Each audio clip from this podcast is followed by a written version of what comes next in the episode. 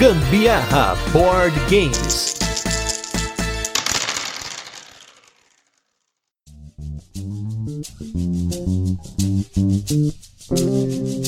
Galera, beleza? Aqui é Gustavo Lopes, Gambiarra Board Games, hoje com mais um turno de comentários. Esse programa no qual a gente fala sobre assuntos relacionados a jogos de tabuleiro que não entram nos nossos episódios semanais. E hoje nós vemos aqui com um tema que foi eleito pelos nossos ouvintes apoiadores lá do Catarse. E é um tema que faz muito tempo que eu tô trabalhando aqui nos bastidores do Gambiarra, junto com nossos parceiros aí que estará aqui hoje na gravação. E aí, falando nisso, a gente resolveu comentar um pouco agora sobre inteligência inteligências múltiplas nos jogos de tabuleiro. Esse é um tema muito diferente do que a gente costuma abordar aqui, porque ele é um tema que exige um conhecimento de jogos de tabuleiro, de design, um conhecimento da área, né, de, de psicologia, de psiquiatria, né, de saúde mental, porque acaba envolvendo um pouquinho de tudo. E claro, gente, a gente trouxe especialistas, né? Eu não vou vir aqui despreparado para falar de um assunto tão complexo. E aí para isso, como sempre, no meu lado esquerdo está ele, o cara do game design, ele que gostava de user experience na faculdade faculdade, que manja de jogos, que faz jogos e cada vez mais tá colocando o seu dedo no mercado de jogos de tabuleiro nacional. Eu estou com ele, hashtag vem pra mesa, Rio 1808, Anderson Butileiro. Tudo bem, Butileiro? Tudo bem, Gustavo, tudo bem, pessoal? Mais uma vez, muito obrigado pelo convite. Prazer estar aqui e um prazer estar falando desse tema que é bastante inusitado, né? Acho que nenhum podcast, nenhum canal jamais trouxe esse tema antes. Estou bem ansioso, cara, pra gente bater esse papo aí. E do meu lado direito, Olha só, essa pauta foi feita para ele. Vou fazer uma de João Kleber aqui. Antes de eu apresentar o convidado, eu vou comentar como que eu conheci esse cara. Eu tava vendo vídeos no YouTube sobre o jogo Village Green, que é um jogo que a gente fez podcast e tal, e eu caí num vídeo muito diferente, que abordava o jogo do ponto de vista da inteligência ali espacial, de como você pode usar o jogo para trabalhar isso de uma forma totalmente diferente. falei, meu Deus, que esse cara? Que conteúdo é esse? Comecei a maratonar todos os vídeos dele, assistir, assistir vídeo, vídeo, vídeo, vídeo. E aí eu falando com a Carol aqui em casa, falei, nossa, tio, você conheceu um cara no YouTube lá que faz vídeo vídeo, sei o que. Ela falou, ah, mas esse cara vai lá na rádio, eu ouço esse cara direto. Eu falei, oxe, como assim, né? Aí acabei descobrindo mais sobre ele. Aí eu falei, não, não, eu preciso chamar esse cara para falar desse tema. Esse tema é para ele. Ele vai bater no peito aqui hoje. Que estamos falando de Daniel de Barros. Esse é o cara. Gente, dispensa traduções, mas a gente vai falar um pouquinho do currículo dele já. Deixa só ele comentar um pouquinho com vocês quem é Daniel de Barros. Tudo bem, Daniel? Fala, gente. Grande prazer estar aqui. Acho o tema legal demais. E eu sou meio outsider, né, dos jogos de tabuleiro. Outsiders porque os meus vídeos, os meus conteúdos, eles não são assim, né, do, de, do playtest, não são ali de explorar tanto a mecânica e tal, mas eu faço essa coisa aí para tentar furar a bolha, né? Então eu falo de outros aspectos que estão envolvidos nos jogos, que é a minha expertise, né? Que, que sou psiquiatra. Então, pô, é, eu gosto muito de jogar, gosto muito do hobby, tenho trabalhado aí para divulgar o hobby, então tá aqui com vocês é um grande prazer. E olha, se você não reconheceu a voz do Daniel, talvez você conheça ele. O Daniel, ele participa lá na rádio Band News FM, ele tem um programa de entrevista chamado Humanamente. Fora, né, que você tem uma coluna também na revista Galileu, né, Daniel? É, a, a coluna ela durou enquanto durou a revista, né? Agora a revista, ela foi reformulada, ela terminou, né? Não existe mais a revista física. Então eu saí, mas tô com uma coluna no Estadão, no jornal, que eu trato lá também, vira e mexe, sai algumas notinhas sobre jogos também, enfim, falo de outras coisas, mas tenho contrabandeado o tema de jogos para dentro também do estado de São Paulo. Olha aí, gente, olha só, né? Olha que coisa linda, né? Lindo ouvir isso. Você vê os jogos de tabuleiro no Estadão, é sensacional, gente. E ó, a primeira coisa, se você não conhece o Daniel Barros, você vai entrar no canal dele lá, Daniel Martins de Barros, tem muito conteúdo. Até os conteúdos que não são de jogos, eu hoje assisto. Sim, tipo, de vez em quando eu, eu pego alguma coisa para assistir, porque, por exemplo, ele tava comentando um, outro dia, teve um vídeo, acho que faz umas semanas já, sobre dicas para prevenir o envelhecimento cerebral, que é uma coisa que para mim é amedrontadora, né? Eu envelhecer né? E aí, sei lá, meu cérebro começar a se deteriorar, né? Eu sei que parece que vai desmontar, mas não é bem isso, obviamente, né? A gente tá falando da inteligência, né? A gente tá falando da memória, né? E além dos conteúdos de jogos de tabuleiro, tem esse conteúdo muito bom. Então, parabéns, Daniel, porque seu conteúdo é muito foda. Opa, valeu, valeu. Eu tô trabalhando aí, cara. É um trabalho e a gente às vezes não sabe, né? Assim, porque o louco de a gente fazer um canal é que você faz porque você quer, né? Eu não tenho um canal gigantesco, é um canal que acabou crescendo, até por conta das coisas de saúde emocional que eu falo. Na pandemia ele deu uma crescida. Eu ganhei uhum. minha plaquinha, né? Ganhei minha plaquinha de, de, de 100 mil inscritos, mas mesmo assim não é um canal que bombe, não é um canal que, sabe, que eu viva disso. Então não tem patrão, né? Não tem uma obrigação de você fazer ali. E às vezes dá aquela preguiça, né, cara? Putz, grilo, vamos lá, vamos, vamos embora. é, não tem ninguém mandando, eu faço porque eu quero. E aí, quando você recebe esse tipo de retorno, você vê os comentários, gente falando, ah, puxa, eu não sabia que eu tinha essa doença. Foi com o seu vídeo que eu descobri que isso tem nome, que tem tratamento. É, enfim, é, aí é bem, bem recompensador. Fora que vira e mexe, rende umas palestras também, rende um, uns, uns trabalhinhos remunerados, aí vale a pena também. Então, estamos aí na produção de conteúdo em tudo que é plataforma. Então vocês viram, né, gente? Eu chamei dois caras aqui pra gente ter certeza que o assunto vai ser bem abordado. A gente vai ser praticamente como os grandes filósofos do passado, a gente vai filosofar um pouquinho sobre o assunto e conversar com base no nosso conhecimento de jogos, conhecimento né, de saúde mental, de inteligência, porque o tema de inteligências múltiplas é um tema que sempre foi muito legal para mim, porque quando eu tava na escola, eu achava muito esquisito a forma como era avaliado as pessoas, porque você tem diversos aspectos que não são avaliados, né? Se você for pensar, né? Uh, pega ali, por exemplo, a ideia inicial, né? Que o, o conceito de inteligência, ele tradicionalmente era definido por tem psicometria, né? Teste de QI, né? E ter teste de QI para mim não é nada. Tipo, eu tenho, eu fiz um teste de QI e eu falei, mas isso aqui não prova nada. Tipo, e, e, isso não faz sentido nenhum porque isso tá pensando muito na lógica, mas tem tanta coisa. Eu tenho pessoas que eu conheço que elas são inteligentes de linguística, elas falam muito bem, elas se desenrolam muito bem. Tem gente que, sei lá, por exemplo, meu irmão, meu irmão, ele tem uma inteligência musical absurda. Assim, é outro nível. Ele ouve uma música, ele já tá tocando a música do outro lado. Ele já a, as notas passam no cérebro dele, elas são interpretadas. Ele sabe falar uma linguagem diferente da minha, né? E eu acho que os jogos de tabuleiro a gente tem muito a, a falar sobre isso, porque muitas vezes as pessoas falam: "Ah, mas esse jogo é complexo. Ah, mas esse jogo é simples, esse jogo é isso, esse jogo é aquilo". Mas a gente não pensa que por trás dos jogos a gente tem uma série de inteligências que são trabalhadas, né? Então, Gustavo, eu acho que primeiro é legal a gente entender o que, que seriam essas inteligências múltiplas, né? O que, que seria isso dentro. Primeiro, obviamente, o Daniel vai, vai introduzir isso muito melhor do que eu, né? O que, que são as inteligências múltiplas dentro dessa análise da psicologia, da psiquiatria, né? Para a gente poder entender por que, que se diferencia isso, né? O que, que a gente vai analisar quando a gente está falando de inteligências múltiplas, para depois a gente pensar nisso dentro dos jogos, né, Daniel? É, não, é legal a gente falar isso, até porque o, o conceito inteligência, ele é vastíssimo. Quando a gente fala inteligência, é, abre um guarda-chuva que tem um monte de coisa ali debaixo, assim, um monte de maneiras de se definir inteligência, um monte de propostas de dizer o que é inteligência, o que seria, enfim, assim, desde propostas muito simples, como a capacidade de você criar raciocínios abstratos, é, a capacidade de você separar o essencial do acessório, até é, definições instrumentais, assim como é a capacidade de resolver problemas. Então, você tem uma boa capacidade de resolver problemas, você é inteligente. E aí, o Gardner ele vai um pouco nessa linha, né? O Howard Gardner é o, o pai aí da ideia de inteligências múltiplas, que foi lançada aí basicamente nos anos 80 e fez muito sucesso a partir dos anos 90, quando foi mais popularizada, de que, assim, existem vários tipos de problemas. Né? Existem problemas é, que são lógicos, que existem problemas que são espaciais, existem problemas que são interrelacionais, é, existem problemas que são linguísticos e, e a gente teria diferentes capacidades de resolver esses problemas, de enfrentar ou lidar com essas situações.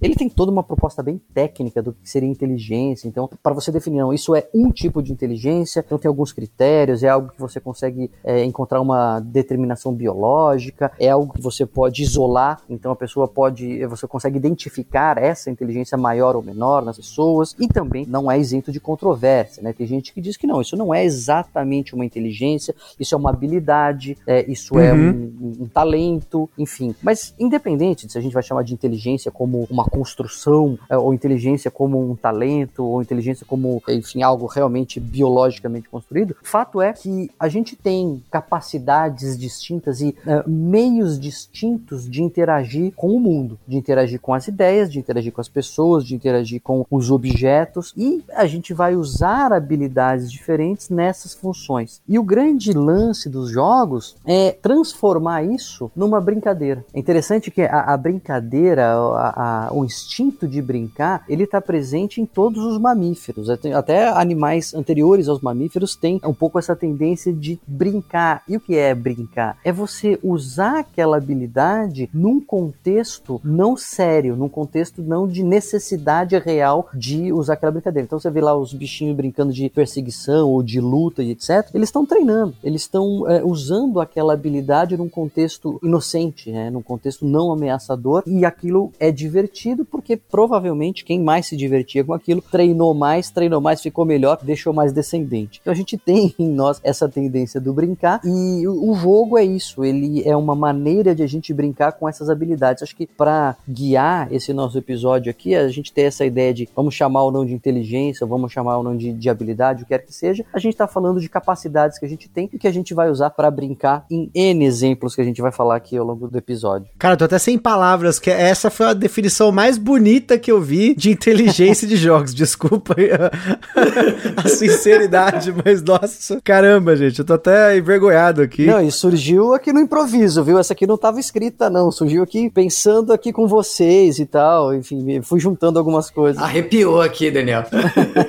que legal. E acho que é pra gente começar então essas definições. Então, é importante definir antes, né? Pra você que tá ouvindo que não é familiar com esses conceitos, né? A gente divide ele em algumas inteligências, né? Sendo que a, a primeira aqui que a gente vai colocar e que talvez seja a mais óbvia da gente conversar hoje é a inteligência lógico-matemática. O que é essa inteligência lógico-matemática, né? É o tipo de inteligência que ela define os raciocínios dedutivos, né? Você se lidar com raciocínios dedutivos, com conceitos matemáticos, é, pessoas têm fa facilidade com cálculo, né? Sabe aquele cara que tá na fila da comida ali, tem que dividir em sete pessoas e de cabeça ele fala 55 e 20. Aí o cara, né, o cara fala, nossa, caramba, você fez de cabeça, né? Esse é o cara que tem facilidade com a inteligência lógico-matemática, né? E assim, eu acho que talvez no contexto de jogos, né? Ainda mais se você for pegar jogos, os Eurogames, né? Os jogos que você envolve ali mais estratégia, tem muita relação com essa inteligência lógico-matemática, porque você tá resolvendo um problema que vai ter ali, por exemplo, soma de pontos, você tem contratos, você tem que otimizar os seus recursos, então você vai ter que somar, não, mas eu vou precisar de dois desse, mais três desse, mais quatro desse, eu tenho que fazer essa ação para pegar isso, para pegar aquilo, então você tem jogos como, por exemplo, o Bonfire, que para quem não viu o cast, a gente tem um cast, volta aí, mas também tem um vídeo do Daniel falando sobre o Bonfire, achei muito legal. Eu peguei os vídeos do Daniel, até coloquei alguns aqui para citar, alguns jogos que ele cita também no canal dele, pra gente fazer essa conexão dos conteúdos. E no Bonfire você tem ali elementos puzzle, né? Você tem um quebra-cabeça para resolver, e aí para isso você vai ter recursos que você vai pegando ao longo do jogo e vai ter que juntar essas coisas, né? De uma forma como se fosse realmente um quebra-cabeça, né? Ou jogos, que é até mais óbvio, né? Como o caso do Alquimistas, que você tem uma lógica de análise combinatória e uma lógica dedutiva, né? Você vai ter que deduzir a partir de não números, né? Porque você vai ter ali os ingredientes. Esses ingredientes eles vão ter valores, né? Que você vai atribuir a eles, que são as bolinhas vermelhas, verdes ou azuis. Tem a, a bolinha maior, a bolinha menor. Você pode fazer que é um X, um Y, um Z, X maiúsculo, X minúsculo, né? Então você tem essas análises. Ou mesmo jogos tipo Stone Age, né? Que você tem lá sete dados. Você vai jogar esses sete dados, vai dar um valor de 25. Você vai ter que dividir esse 25 pelo número que é o específico do local que você tá jogando dado para saber quantos recursos você recebeu. E aí você vai ter essa coisa da conversão numérica o tempo todo, né? Acho que aqui a gente tem até exemplos demais, né? É, eu até acho assim que a gente pode expandir isso até ainda mais um pouco, assim. É. Eu acho que todo jogo, ele, em algum momento, ele vai usar um pouco dessa característica, dessa habilidade, né, como o Daniel falou, que precisa ser lógico matemático, porque na construção do jogo em si, em algum momento ele precisa da lógica, em algum momento ele precisa fazer sentido e ele precisa ter uma conexão, vamos dizer assim, entre as mecânicas, entre as regras do jogo. E eu acho que isso passa um pouco por essa inteligência lógico-matemática. Vamos dizer assim, todo jogo você ou vai precisar contar pontos, ou vai precisar rolar dados e pensar em como administrar a sua rolagem, o que, que você precisa fazer. Probabilidade também, né? Isso, exatamente. Probabilidade. É, eu vou falar assim, ah, mas um Dixie, um Dixie eu não, não tenho que pensar em nada disso. Cara, o designer que fez o Dixie, de alguma maneira, ele precisou usar né, uma lógica, por exemplo, por, por que, que quando você acerta a dica você ganha três pontos e quando você é votado você ganha um? Não lembro se é exatamente essa pontuação, mas para poder dar equilíbrio ao jogo, né? Então a, esse equilíbrio ele depende na cabeça do designer dessa lógica, né? De pensar nessas soluções lógicas para o jogo ter sentido, vamos dizer assim. Eu tava pensando nisso mesmo, que talvez todo jogo envolvesse de alguma maneira essa inteligência lógica matemática, né? Mas eu acho que principalmente os jogos euro, né? Como, como disse o Gustavo, que são jogos que você tá lá para pensar mesmo ali, você tem que solucionar as coisas, você tem que relacionar, categorizar,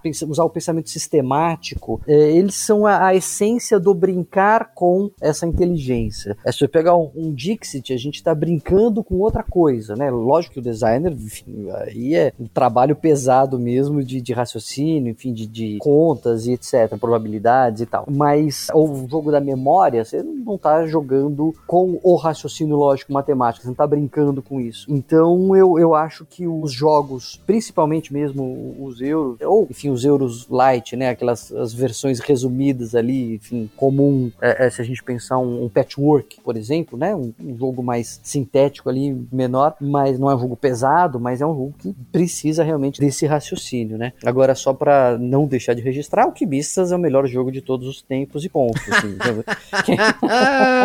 Eu só tava esperando, só deixei a bola para você cortar, tá Vai bom? ter muita gente nos comentários discordando dessa afirmação, eu tenho certeza. Não, eu sei. Não tenho, não tenho um amigo que concorde comigo. Mas é, é porque o que, que, eu acho, Qual é o grande barato do Alquimista? Ok, eu entendo o que você acha de melhor em outros jogos. Eu entendo e concordo, mas poucos jogos euro que dependem do raciocínio lógico-matemático, que para quem gosta de jogar é, é, é, o grande barato ali, né? De você ficar envolvido, conseguem ser tão imersivos. Quando eu jogo Alquimista, eu, eu me sinto fazendo experiência na bancada. Assim, você mistura o, o, escorpião com a pena e você vai ver se aquela mistura vai ser positiva e se for negativa você vai pro hospital, você sai pelado na rua, você perde a reputação. Ele é muito imersivo, assim. E tem uma coisa legal, eu até falei lá no vídeo, que o, o, o designer, ele tava fazendo doutorado. E eu, eu sei que tem muita gente que escuta vocês, que é pós-graduando ou que é pós-graduada, e o jogo ele dá muito essa experiência de você ter que ter resultado e você ter que publicar com pressa e às vezes publicar com dúvida você precisa de grana para fazer suas publicações e você não tem, e aí você tem a demonstração, a briga ali acadêmica, ele consegue dar muito, quem já fez é, pós-graduação, assim, vivencia isso e ele consegue traduzir muito bem na forma do jogo, então é, é por isso que eu acho tão legal, assim, ele é muito imersivo, ele é muito realista nesse sentido, além de ser um jogo legal. Não, com certeza, e eu tenho que estar tá aqui para defender, porque eu adoro esse jogo, ele é uma unanimidade aqui em casa, é só não jogo ele tanto porque às vezes eu fico uma preguiçinha de montar e o meu a caixa tá misturada a expansão com o jogo. Putz, aí Exato. complicou, né? Agora falando de uma outra inteligência aqui, a gente tem a, a, inteligência linguística, seguindo uma sequência que a gente montou aqui na nossa pauta. A inteligência linguística ela tá mais relacionada ao que eu falei lá no começo. Eu conheço pessoas que elas têm mais facilidades em se comunicar, né? Em aprender novos idiomas. Eu conheço um cara que sabe falar sete, oito idiomas. Eu falei, caraca, cara, eu mal sei falar inglês, espanhol e o português ainda falo errado ainda, né? Eles usam a linguagem, como seja na forma escrita ou forma oral, né? Como instrumento não só de trabalho, mas como instrumento de mostrar a sua inteligência, na sua comunicação. Ela tá num outro nível. É, assim, é, é, muito mais comum você ver pessoal que é realmente jornalista, escritor, né, linguistas, caras que manjam mesmo. Você percebe o domínio da palavra. Veja o Daniel, gente, mais uma vez, veja o Daniel. Você viu, a gente abriu o podcast, ele já mandou a letra já. Ele não precisou, ele não fez rodeio, ele só ali, pá, já se comunicou perfeitamente. Que às vezes eu tenho dificuldades, às vezes eu tô, meu pensamento, ele tá mais acelerado do que eu consigo me comunicar. E até brinco tem uma, eu gosto muito de The Office, né? E tem uma cena do The Office que o, o Michael Scott, ele fala que às vezes ele começa uma frase, ele não sabe onde ela vai terminar. E eu sou muito assim. Às vezes eu começo uma frase e eu não sei onde ela vai terminar, e aí eu começo a improvisar para ver se ela termina,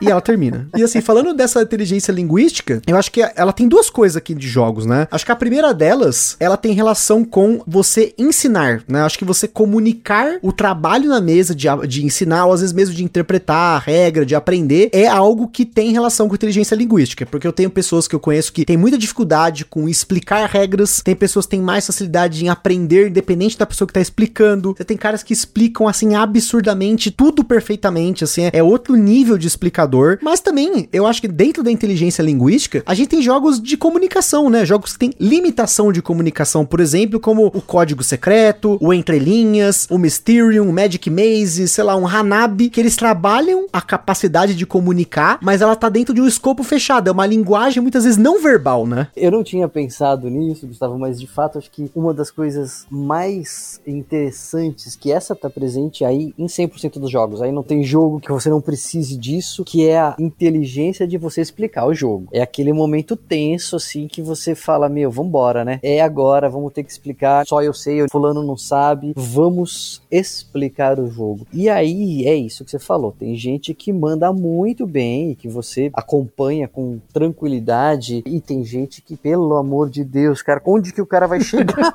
Como que ele vai chegar? E o pior, e quando você já sabe jogar o jogo, você tá ali com ele claro na sua cabeça e alguém vai explicar para quem não sabe, e você fica desesperado com a explicação da pessoa, porque não é aquele jeito que deve ser explicado. Enfim, esse momento ele é o que mais demanda aí a nossa inteligência linguística, né? de você realmente conseguir construir a comunicação oral, enfim, comunicação verbal, e depois a gente vai falar aí da, da comunicação não verbal. Acho que o Hanabi, um, um, um Magic Maze, eles têm muito de comunicação não verbal, né? Mas a, a inteligência linguística é mais realmente a, a comunicação verbal. E aí, um, um jogo como Código Secreto, eu acho que ele é talvez junto com Entrelinhas, né, que, que acaba tendo uma lógica semelhante. E aliás, esses jogos têm feito bastante sucesso. Acabou de sair a premiação do Golden Geek e o, o jogo Família lá é um jogo que é um pouco disso mesmo. É um trevo lá que você tem palavras que tem que categorizar e dar dica para os outros para descobrirem as palavras. É a lógica do só uma, que também foi premiado. Esses jogos têm tido bastante apelo, né? E se a gente expande um pouco do, do, do mundo dos jogos de tabuleiro, o sucesso que fez o Wordle, o termo, esses joguinhos de você fazer palavras, ele descobrir as palavras no celular e tal, eles têm tido realmente um, um apelo interessante. Mas essa, essa coisa de aí você brincar com as palavras, você brincar com a comunicação, você ser inteligente, e aí você entende como a, a linguagem pode ser uma inteligência, de você conseguir juntar palavras diferentes numa mesma categoria. Então você dá uma dica,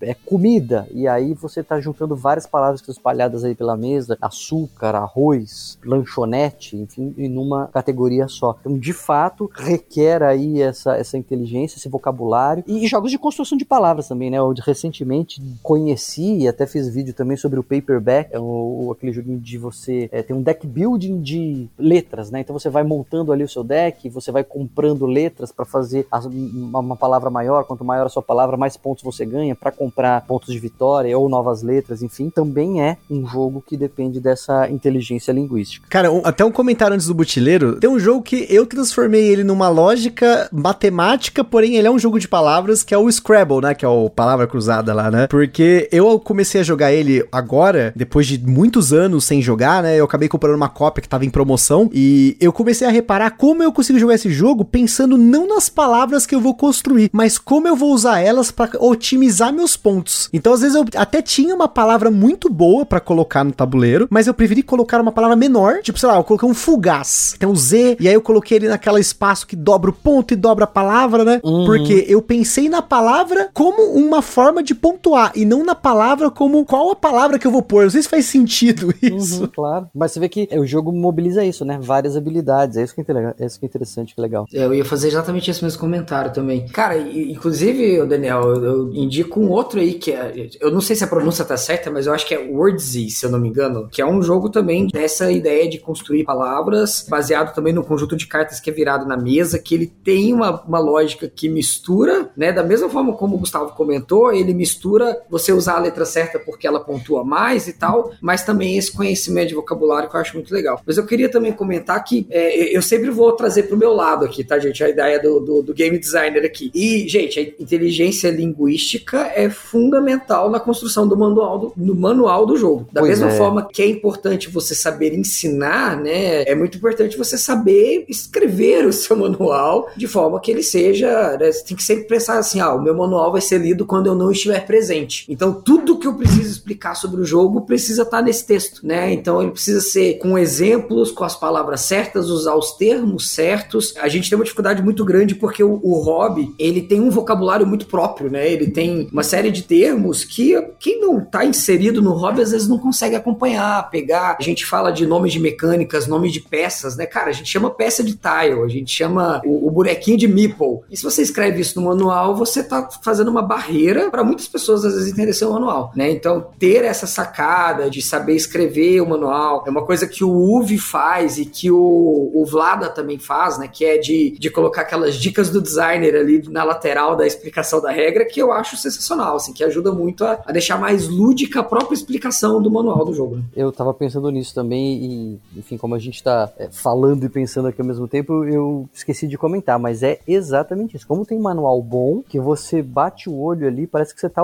vendo o jogo se desenrolar na sua frente, como tem manual que você pena, né? Você tem que, olha, suar ali. Agora, o manual, ele é meio como um livro, né? Assim, quando você começa a ler, você não entende muito bem quem que é aquele personagem, o que, que ele tá fazendo, por que, que ele tá indo para aquele lugar. E aí as coisas vão começando a fazer sentido se você insistir um pouquinho ali. O manual também tem um pouco disso, né? Calma que vai fazer sentido. Por enquanto, aceito isso aqui que eu tô falando, mas, né, a coisa ainda vai se encaixar. Não, realmente, às vezes eu pego uns manuais assim que eu tenho muita dificuldade de interpretar o manual, mas ele se desenrola depois que eu pego o jogo, ponho na mesa, eu traduzo a linguagem do que tá no manual para a linguagem do jogo. Aí eu começo a conectar os pontos, né? Acho que você conectar muitas vezes o jogo com o manual, que é bem como o pessoal pensa, ah, vou, vou sentar e ler o manual, mas hoje em dia eu não faço mais isso, de sentar e ler o manual. E se eu vou fazer isso, eu sento com o jogo montado na mesa, uhum. leio o manual junto com as peças para eu tentar entender, mas ler o manual sozinho eu não faço mais, não. Eu já fiz isso e não deu muito certo. Fica bem mais fácil. E aí eu tenho que voltar pro manual mais divertido que existe. Aí, tá vendo? É o Alquimistas, né? Não tem, é muito engraçado. Ele tem uma coisa diferente dos manuais em geral, que ele tem um arco dramático. Ele tem a coisa da, da história, de você estar realmente lá numa demonstração, e aí você bebe, dá a poção errada, é isso, você fica doido, então você sai na rua pelado, então você perde reputação por causa disso. É muito engraçado,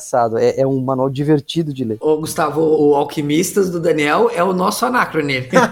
ah, não, mas aí vocês estão querendo me, aí vocês estão querendo me agradar, porque esse, o Anacrone, cara, assim, parênteses, né, nem, acho que nem tá na nossa pauta aqui, mas a primeira vez que eu joguei Anacrone, assim, quando a gente terminou, eu, eu tinha a sensação que eu tinha, sabe, feito uma maratona de filmes de, de ficção científica e eu tinha participado dos filmes. É uma experiência única, assim. O Anacrone, com certeza, ele é o, o meu segundo no meu, do meu top one. Olha só, gente, eu Olha não aí. fui a pessoa hoje que falou do Anacrone, tá bom?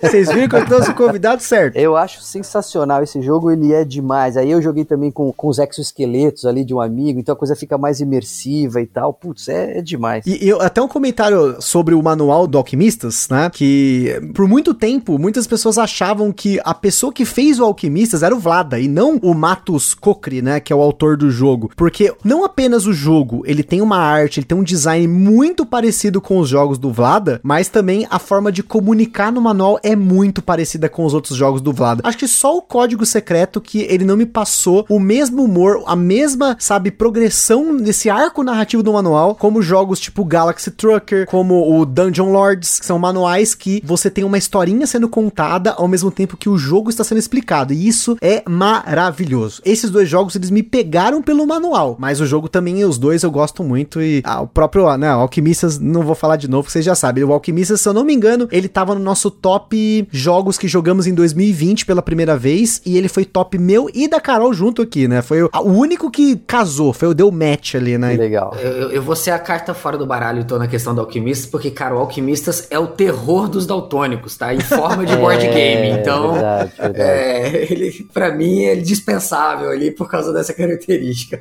Verdade. Mas podia ser consertado. A gente vai ter esse tema também, nós vamos falar sobre esse Olha tema aqui no podcast. O Butileiro vai consertar o Alquimistas pros daltônicos. Aí, ó, já Boa. fica aí a denúncia.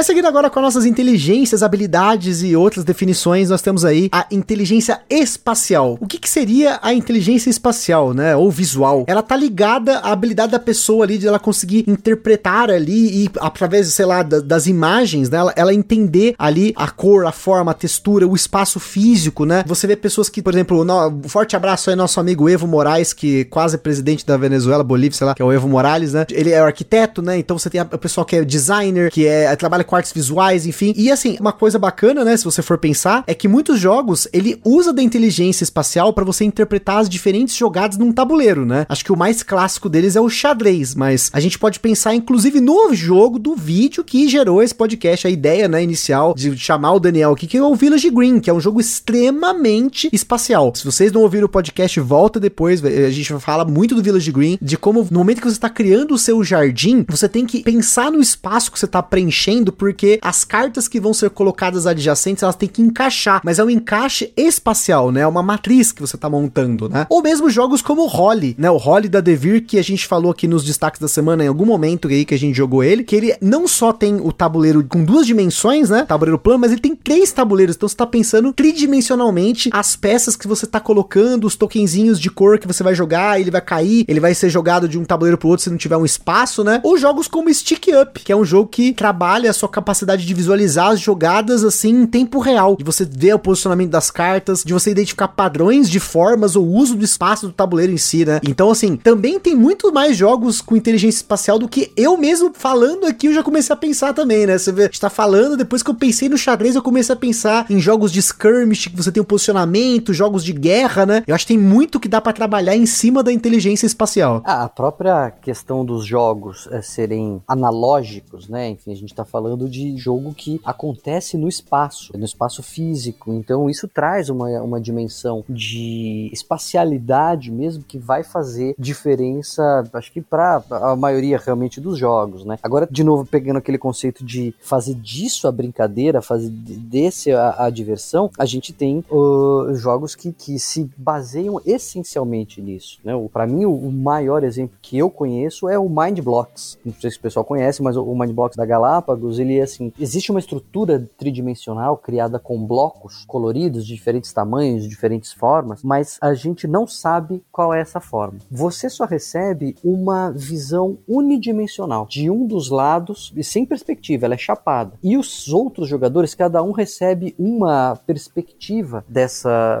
dessa estrutura e a gente tem que, em equipe, sem falar o que, que eu tô vendo, né? Você tem que ir montando e, e é, usando o que o outro tá montando para tentar inferir aquele formato nessa dinâmica cooperativa. Eu acho divertidíssimo esse jogo, super desafiador. Ele parece um, um teste psicotécnico, assim, da, da autoescola, né? Que a gente faz, mas ele tem essa, essa dinâmica ainda da cooperação, é, que você tá vendo e o outro não tá vendo o que você tá vendo, e você tá imaginando o que, que ele tá vendo, e tem que construir no espaço essa figura, esse sólido, né? Você tem que construir com seus blocos. Trabalha muito isso e faz disso uma, uma grande brincadeira. Mas é o que você falou, todos esses exemplos aí que você deu, a série Matchbox lá da, da Paper Games, né? Do, dos sticks, enfim, também usa muito isso, a rotação no espaço dos palitos. O próprio cubo mágico, né? Se a gente pensar no limite, o cubo mágico ele é um quebra-cabeça ali, é, é, um jogo solo que é baseado também na, na rotação espacial ali das formas e tal. E isso pode ser realmente divertido e é, aliás, essa habilidade, essa inteligência, ela é muito associada ao desempenho no, no STEM, né? Que eles chamam que é, é ciência, tec, engenharia, tecnologia matemática. Então, a criança, o aluno, enfim, o profissional que é bem sucedido em STEM, normalmente tem desenvolvido essa habilidade, essa inteligência. Uma coisa que o Daniel falou que eu fiquei refletindo aqui é que é essa questão de os jogos serem físicos, né? Eles ocuparem um lugar no espaço. E isso me trouxe muito dessa experiência que aconteceu durante esse tempo de pandemia, porque a gente transferiu isso pro virtual de alguma forma, né? Em algum nível, que é jogar no Board Game Arena, jogar no Tabletop Simulator, jogar no Tabletopia, e como a experiência não é a mesma, né? É. A, a, a gente tentou saciar, vamos dizer assim, essa ansiedade do jogar por essa experiência digital, mas ela não é a mesma experiência, ela não sacia da mesma forma. Eu acho que justamente porque ela não atinge esse ponto aí, né, no coração do, do jogador ali, da, da, questão do jogo espacial. E aí, inclusive, tem muita gente que fala assim: ah, se for para jogar o board game arena, prefiro jogar videogame. É, ah, se for pra eu jogar, sou um desses.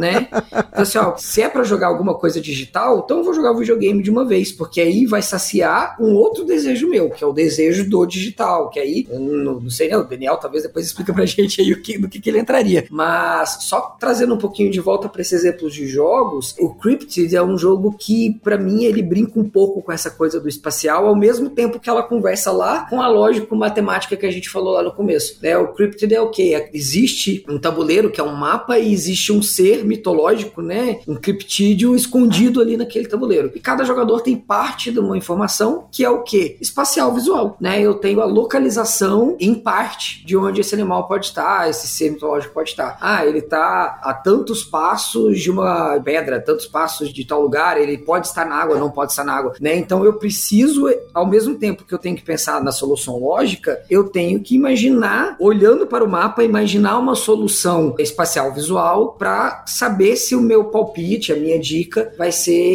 acerta, né, naquele momento. Eu acho muito legal, eu, eu gosto muito desse jogo e eu, justamente porque ele brinca com essas duas inteligências, assim, né. Eu adoro Cryptid também, gosto muito do jogo, até falando dele aqui, pensei que preciso fazer um, um conteúdo sobre ele, porque ele é muito lógico, dedutivo, né, porque você vai pegando as dicas que você vai descobrindo ali ao longo do jogo e tentando deduzir aonde está o monstro, então ele tem esse aspecto. Ele é espacial, porque o, ele está escondido em algum momento ali do tabuleiro, em algum ponto você tem que ir circunscrevendo, mas ele tem um aspecto que eu acho muito interessante, que não se fala no jogo de tabuleiro. Quando a gente fala no jogo de tabuleiro, a gente fala em competitivo ou cooperativo. E aí, quando são jogos como Cryptid, a gente dá um jeito, a gente fala assim, ah, ele é mais ou menos, ele é meio competitivo e meio, meio cooperativo, mas na verdade, a gente precisa criar a categoria do jogo colaborativo. Porque a colaboração é, é isso, assim, olha, eu te ajudo, mas eu tenho um interesse meu. Então é, é, é, o que a gente vê na simbiose entre os seres vivos, né? É o que a gente vê entre os fungos e, e as algas, assim. Eu,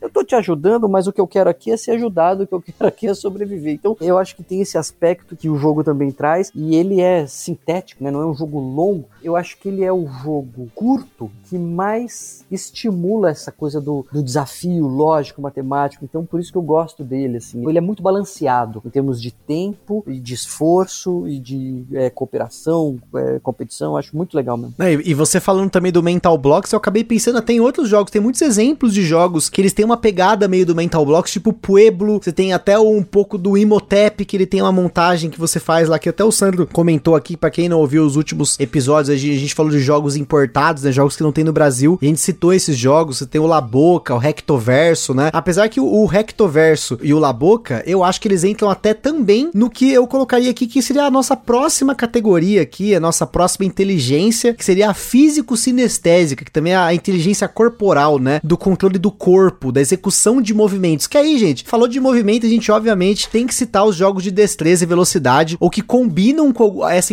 com alguma outra inteligência com o controle do corpo, né? Essa questão do controle espacial, da inteligência espacial mais o controle do corpo, você vai pegar, por exemplo, um Rectoverso, né? Ou você pega exemplos como Speed Cups, em que você tem que montar um padrão, você tem que rapidamente reconhecer aquele padrão num espaço, porque ele vai ser vertical horizontal, e você tem que montar ele rapidamente. Então tem ali uma habilidade corporal, tanto que é um jogo que eu treinei para ficar bom, porque eu no começo a minha mão não ia, eu não conseguia pensar ao mesmo tempo que eu mexia a minha mão. Ou mesmo outros jogos como Tokyo Highway que a gente adora aqui que você tem que ter ali uma precisão de montagem, o Classic, né, que a Galápagos lançou aqui no Brasil, que foi um sucesso aí, na galera que gosta de competir nesses jogos que parece até aqueles tipo de Playland assim, aqueles de disquinho e tal, né? Ou até o Cortex. O Cortex, na verdade, ele trabalha uma cacetada de coisa, né? Mas eu acho que o Cortex trabalha isso também, né? Esses são alguns que eu citaria, né? Fora além do fato aí de que o próprio aspecto tátil dos jogos, componentes, materiais, daria pra gente incluir também nessa inteligência físico-sinestésica. Sei lá, vocês comentaram na, na inteligência anterior aqui, na inteligência espacial, mas eu acho que também essa sinestesia, né? Você tá tocando na peça, colocar ela ali, acaba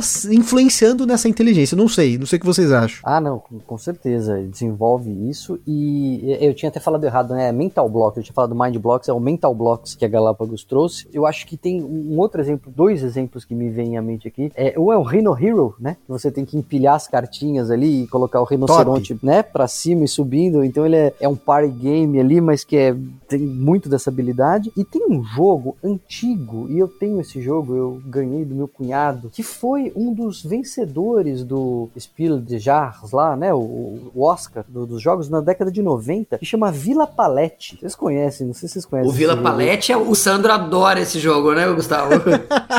adora, adora. Né? Justamente isso, né? Você vai empilhando ali, você tem que pôr as coluninhas, aí tem que colocar os andares, aí você tem que puxar as coluninhas e colocar em cima. Teve uma nova versão mais recente agora, não do Vila Palette, mas inspirada no Vila Palette também, que agora eu esqueci o nome, mas que você vai também colocando coluninhas ali, empilhando andares. E tudo isso justamente é uma habilidade, né? Uma inteligência. Tem gente que faz isso muito bem, tem gente que parece que já saiu fazendo, né? Tem gente que vai penar e, e demorar para conseguir conseguir, tem gente que vai ter mais facilidade, a gente vai ter menos facilidade. Mas esses jogos de habilidade motora, eles trabalham muito essa inteligência corporal sinestésica. No, no limite, até uma imagem em ação faz isso, né? Cara, eu, eu tava esperando você finalizar para falar do imagem em ação, cara, que eu ia justamente perguntar para você se você acha né, que essa coisa da mímica, da encenação, ela também entraria nessa categoria. Eu acho que sim, né? Quando a gente pensa nessa inteligência, ela tem muito a ver com esporte, com velocidade, com destreza, mas eu não consigo deixar de pensar que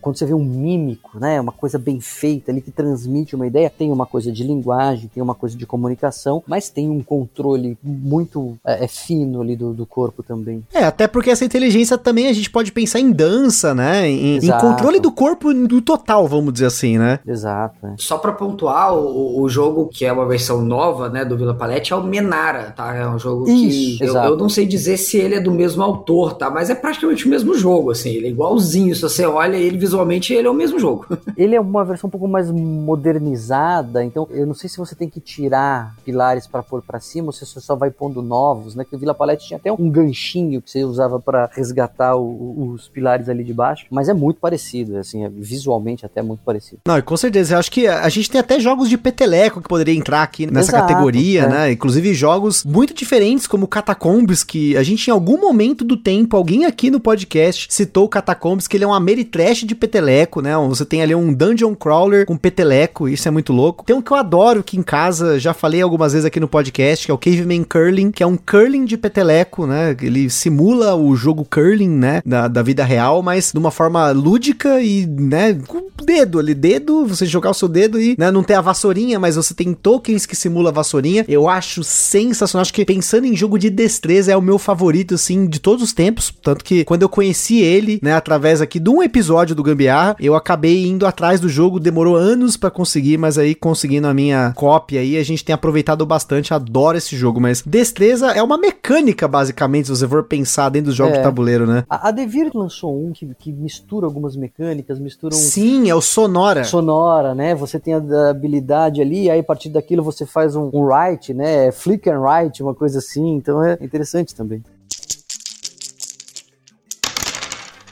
Acho que a próxima inteligência que eu gostaria de citar é inteligência musical. Inteligência musical é aquilo que eu falei lá atrás, né, do meu irmão, a habilidade de você reconhecer melodias, sons, né, tempo da música, essa música tá em 4x4, 7x4, a batida e ritmo e tocar instrumentos, né? Acho que tudo isso é uma habilidade e também uma inteligência, porque eu não falo que é uma só uma habilidade, porque às vezes a pessoa ela não sabe tocar um instrumento, mas ela tem facilidade com música, né, de interpretar música. Eu, por exemplo, eu tenho muita facilidade em interpretar música ao ponto de ser engraçado. Sabe aquela coisa de maestro, me dá duas notas. E eu, com duas notas, eu reconheço quase todas as músicas que eu conheço. Porque é uma coisa assim, muito louca. Eu tava falando, inclusive, é, nada a ver, né? A gente tá viajando, a gente tá filosofando aqui hoje, né, gente? Mas eu tava conversando com meu irmão esses dias que a gente tava ouvindo trilhas sonoras de jogos que a gente gosta, né? Ele, ele descobriu que tinha no Spotify a trilha sonora do Castlevania, que é uma série de jogos que eu amo. E aí a gente colocou para ouvir as músicas. E quando eu ouvia a primeira nota daquela música, primeira e segunda nota, eu me lembrava de toda a progressão dos acordes acordes daquela música na cabeça. Eu podia pausar a música naquele momento, música que eu não ouço há 10, 20 anos, e aquela música ecoava na minha cabeça com nota a nota, né? E eu acho que isso tem nos jogos de tabuleiro, mas de uma forma não tão óbvia, pelo menos para mim, né? Porque eu, quando eu penso em inteligência musical, eu penso em ritmo. E existem jogos que a gente tem um ritmo. Por exemplo, o taco, gato, cabra, queijo, pizza, que é basicamente um mantra, né? Taco, gato, cabra, queijo, pizza, taco, gato, cabra. Então os jogadores eles precisam manter um passo como se fosse uma música, né? E eu acho que entra nessa categoria categoria. Da mesma forma que um rally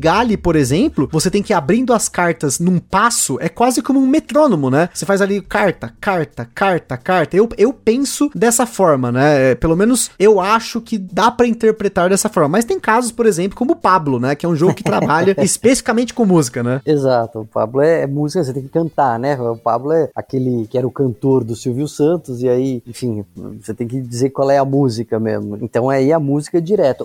eu gostei do exemplo exemplo do, do taco gato cabarete de pizza, porque faz parte da regra do jogo você manter o ritmo. Se você parou para pensar ali para se segurar, você tá leva o bolão porque você é, quebrou o ritmo. Mas sabe que eu não tinha pensado enquanto você estava falando, o jogo mais musical que a gente pode pensar, ele não é um jogo absolutamente nada musical, mas se a gente pensar como inteligência musical, essa habilidade de você identificar padrões de notas, de harmonia e etc, mas também de ritmo e você identificar, você de maneira inteligente, intuitiva, muitas vezes identificar o ritmo, nenhum jogo, ninguém pensou nesse jogo. Eu, eu vou dar, dar, até um tempo para quem tá ouvindo pensar nesse jogo. Ninguém pensou, porque o jogo que melhor faz isso para mim é o The Mind. O, é, é, um exemplo muito bom. Quem não conhece o The Mind, acho que a maioria da galera que ouve o podcast conhece, mas você divide cartas ali entre os jogadores, as cartas vão de 1 a 100, cada um recebe uma carta aleatória. Então você não sabe qual é a carta que o outro jogador tem na mão. Pode ser 1, pode ser 35, pode pode ser 97. E sem se comunicar, as pessoas têm que começar a abrir as cartas. Só que elas têm que abrir em ordem. Tem que abrir o primeiro jogador, a carta mais baixa, o segundo, o segundo, né? Tem que ir é, é, progressivamente. Se errar, perde, volta. É absolutamente um jogo rítmico, né? Um jogo de que trabalha essa percepção do tempo. Então ele é nesse sentido um, um excelente exemplo de um jogo que trabalha a inteligência musical. Gente, eu, eu vou confessar para vocês que eu, eu fiquei em choque aqui com esse exemplo. né? Até me perdi no que, que eu tinha preparado para falar aqui, mas mas porque achou muito absurdo ou não? É porque é porque é não, muito foi fora ao contrário. Curva? Foi justamente o contrário. Tipo, foi foi tão chocante que a revelação assim que veio.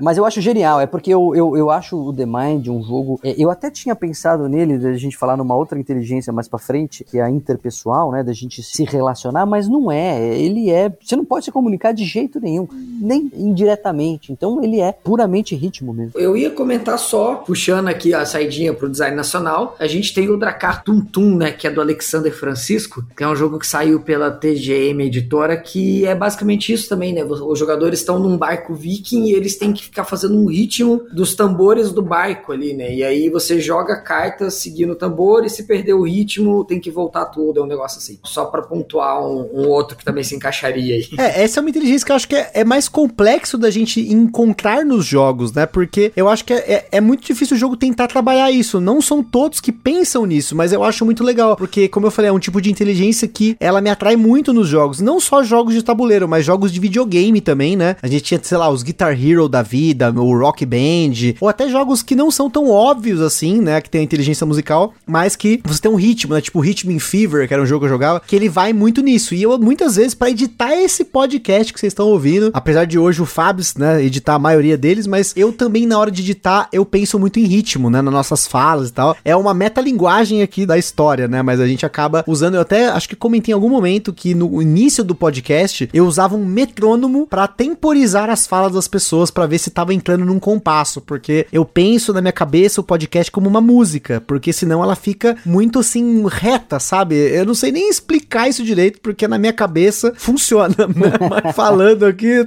funciona. Mas é porque eu acho que a dificuldade é que é complicado você brincar com a coisa da música na, na sua forma mais completa, com harmonia, com melodia, e você colocar isso no jogo de tabuleiro. Porque aí teria que ter instrumentos, né, musical, ou teria que ter um, um, aparato eletrônico, enfim, de alguma maneira, usar o som no jogo é, é mais complicado. Então por isso que a gente acabou pegando esses exemplos de ritmo. Tem um jogo que eu tenho muita curiosidade de, de jogar, que eu não joguei, não tem no, no, Brasil, que é da, da Restoration Games, né, eu acho, que, eu acho essa marca fantástica, né, eles estão pegando jogos antigos ali dos anos 70 e 80 e dando uma repaginada, e é o, um jogo que chama Stop Thief, que é Separe o Ladrão, né, e aí você vai recebendo pistas sonoras de onde ele está. Então quebra uma vidraça, bate uma porta, e aí você vai tendo que localizar no tabuleiro onde que ele está. Mas pelo som, não é exatamente a inteligência musical ali, seria mais dedutivo e no máximo espacial. Mas é só um exemplo que me vem de, de como o uso de som no jogo é complicado. Não, realmente. Ou até por uso de aplicativo, né? Você teria que ter um aplicativo auxiliar, né? Por exemplo, um, um aplicativo que a gente às vezes usa para jogar no Wingspan, que é o Wingsong, né? Mas ele não é oficial, mas ele coloca no jogo ali você escanear a carta e fazer o som do passarinho. Não tem influência nenhuma no jogo, mas acaba trazendo um pouquinho da imersão. Tem algumas pessoas, por exemplo, que nem a Carol aqui em casa, que se a gente vai jogar, ela quer pegar ouvir ali, né? Ela tem essa ligação com o jogo, né? Cara, e vocês falando, na verdade, me ocorreu um jogo que eu não tinha pensado antes, que é o Chronicles of Crime, que é um jogo que você precisa jogar com o aplicativo, porque o aplicativo ele vai, além do trabalho dele, obviamente, ser da imersão né, no jogo, o que, que é o Chronicles of Crime? É um jogo em que os jogadores são detetives, é um jogo cooperativo, em que você tem que desvendar um crime é, pegando pistas no jogo e tal, e você precisa às vezes tirar fotos dos lugares e o, e o aplicativo vai te trazer algumas coisas. E alguns cenários ele tem o som, né? E, e, e, o som ele vai também te referenciando alguma coisa que te ajuda a deduzir as coisas do jogo, ah, né? Que, né?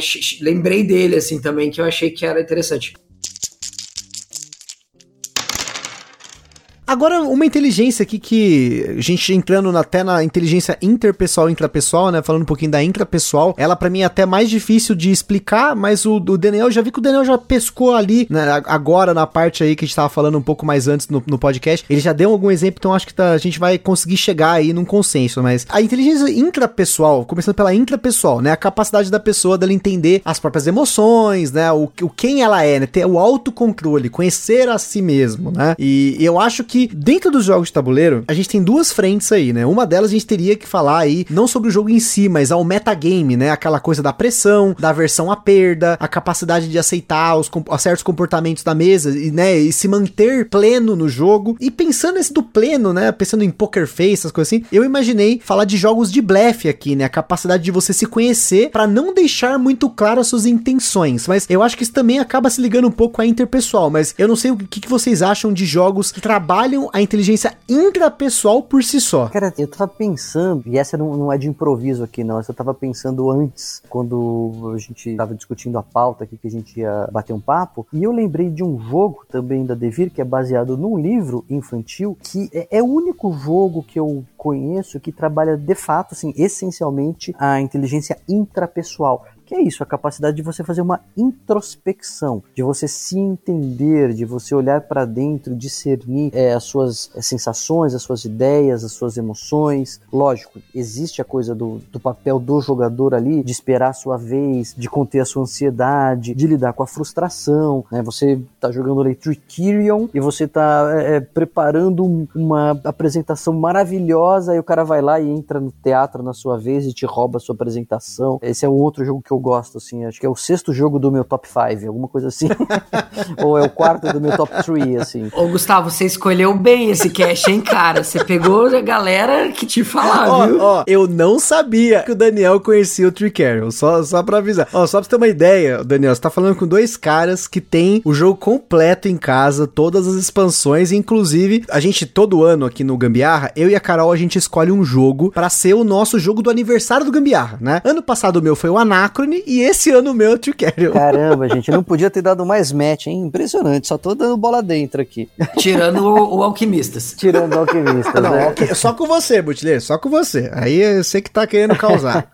então, enfim, tem essa coisa, né, da, da, da, frustração. Peguei esse exemplo aí porque me frustra muito. Até brinquei, outro dia joguei com um amigo e a gente, eu, eu brinquei que a gente andou de bicicleta com rodinha, né? Porque a gente meio que combinava, era só nós dois, a gente queria mais curtir ali o jogo, então a gente não se saca... Onde você quer apresentar? Ah, eu quero aqui. Ah, não, então tá bom, então eu vou aqui. Assim, que, que material que você quer comprar? Ah, tá bom, eu não vou tirar esse material daqui. Então a gente fez um jogo júnior e, e, foi muito divertido também. Tem esse, esse aspecto do jogador, de, se conhecer, de, de lidar com, com, as frustrações, de lidar com a ansiedade, de segurar a sua vez. Mas tem um jogo que trabalha essa inteligência como parte do jogo mesmo, que se chama O Monstro das Cores. O Monstro das Cores é um jogo infantil, né? um jogo para criança, da Devir baseado num livro que se chama O Monstro das Cores, que tem lá um monstro que a criança tá muito confusa. O monstro, ele, na verdade, a criança vai ajudar o monstro. Ele mistura todas as suas emoções. E aí fica uma bagunça e cada emoção tem uma cor e elas estão todas misturadas e a criança, ela, a protagonista do livro, ela vai ajudar o monstro a separar as cores e colocar cada uma no seu lugar. Então vai ter que identificar o que é tristeza, o que é raiva, o que é medo. E no jogo, a criança tem que fazer isso. Ela joga um dado e ela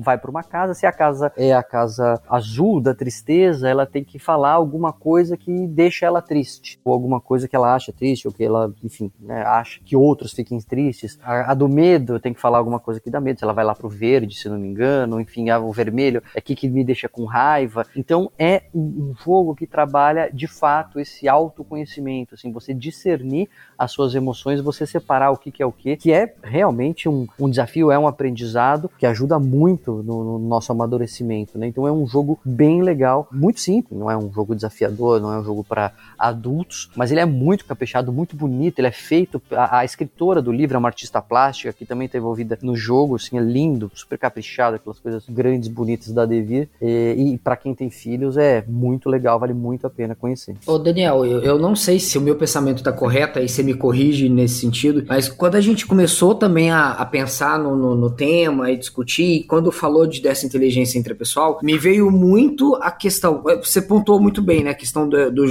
mais por educativo para criança, e aí eu acho que a gente também pode colocar que talvez, como a gente falou em, em outros casos, que todos os jogos poderiam de alguma forma ter aquela linguagem, eu acho que a gente também pode dizer o mesmo aqui, né, acho que todos os jogos, de alguma forma, eles vão te trazer nesse sentido de ensinar, né, ensinar a, a, a jogar, ensinar a paciência, ensinar a, a estratégia, eu acho que é nisso que eu queria chegar, o fato de você ter que aprender um jogo ao ponto dele te colocar um desafio e você ter que superar esse desafio para vencer o jogo ou se divertir com aquele jogo, ela talvez pode ser considerada uma coisa da, da inteligência intrapessoal também? É, eu acho que sim. É que a, a, inteligência, ela, nesse caso, pelo menos o jeito que eu, que eu entendo, é, tem a ver com o autoconhecimento. Né? É uma inteligência que se reflete nessa capacidade da pessoa compreender a si mesma. Quando você está treinando o jogo, você está desenvolvendo a, a, a, habilidade de esperar, a habilidade de se concentrar, você está melhorando nessas habilidades, mas não necessariamente você está aumentando a sua inteligência, que é notar a sua habilidade, ou notar a sua falta de habilidade, a sua necessidade de. Né? Então ele é uma janela para trabalhar isso sem dúvida nenhuma, mas eu não sei se todo jogo vai trabalhar isso de forma automática. Não, eu concordo. Eu acho que assim, os jogos eles acabam ensinando muito sobre nós mesmos, né? A gente fez até um episódio aqui no passado sobre o que os board games nos ensinam sobre nós mesmos, sobre as pessoas que estão ao nosso redor, e não necessariamente sobre as habilidades, mas sim sobre como elas são, né? Eu acho que num ambiente de jogo você acaba é, refletindo alguns comportamentos que estão ocultos na pessoa, porque ela tá numa espécie de simulação e ela acaba deixando transparecer coisas que no dia a dia ela não transparece, né? Alguns comportamentos às vezes positivos, outros negativos. Você acaba conhecendo as pessoas com o jogo e também a si mesmo, né? Até mesmo a jornada de você entender como é o seu gosto dentro dos jogos é uma jornada intrapessoal, porque a cada vez que você joga um jogo, você acaba tendo um aprendizado sobre aquilo que você gosta e aquilo que você não gosta nos jogos. Mas isso não tem a ver com o que você falou, né, Daniel? Do brincar. Eu acho que até a gente achou uma lacuna legal aqui que seria interessante, ó, você que é game designer, tá ouvindo aí. Jogos que eles evoquem essa parte do, do conhecimento autopessoal, né? Você tem jogos que não são jogos, vamos dizer assim, modernos. Você tem alguns jogos antigos e principalmente jogos mais, assim, espirituais, aqueles jogos mais, sei lá, eu não sei explicar a categoria que eles entrariam, assim, mas eu já ouvi vários jogos que são jogos voltados para se conhecer. Não é tipo um tarô, mas é tipo uma parada que você, conforme vai jogando, você vai se perguntando certas coisas, mas eu não vejo isso tanto como um, quanto um jogo como é o Monstro das Cores. Esses outros jogos, eles parecem mais atividades. O Monstro das Cores, ele é um jogo mesmo, né? E eu acho que falta isso. Seria legal, é uma coisa, tipo, a ser trabalhada aí, ó. Fica aí, ó, Butileiro, a dica aí. Game designer, ó, tá aí, ó. Tem aí o prato cheio pra você abordar. Sabe que você tava falando, né, que o jogo revela, né, a gente pra gente mesmo. Tem uma frase famosa do Platão, né, que diz que é, é possível descobrir mais sobre uma pessoa numa hora brincando ou numa hora jogando do que num um ano conversando. Olha aí. Enfim, é isso, né? No, no, jogo você se revela, não é por acaso que a, as psicólogas trabalham muito com criança o, a terapia lúdica, né? Na, na, na brincadeira ali no jogo, os conteúdos vão aparecendo mesmo. Cara, não, e você citou Platão, não é à toa. Platão é. Eu, eu, citei Platão várias vezes nesse podcast, principalmente da do mito da caverna, né? Que é uma. Eu, eu, na, hoje eu vivo na caverna literal, né? No, ainda mais fazendo home office, né? Mas o, o, o próprio ato de eu procurar por mais jogos de tabuleiro foi, para mim, sair da caverna, né? Porque a gente tava preso dentro de um único jogo que era o Zombicide, e depois, quando a gente conheceu outros jogos, para mim, foi como enxergar o mundo lá fora, né? O Zombicide personagem era só uma sombra daquilo que eu poderia experimentar nesse mundo. Esse negócio. Olha aí, gente entrou até no, no papo maluco aqui, né? Mas... Você começou o podcast falando que a gente ia filosofar, né? Então, ó, tá aí, nada mais do que cumprindo a promessa. Com certeza, né? Com certeza.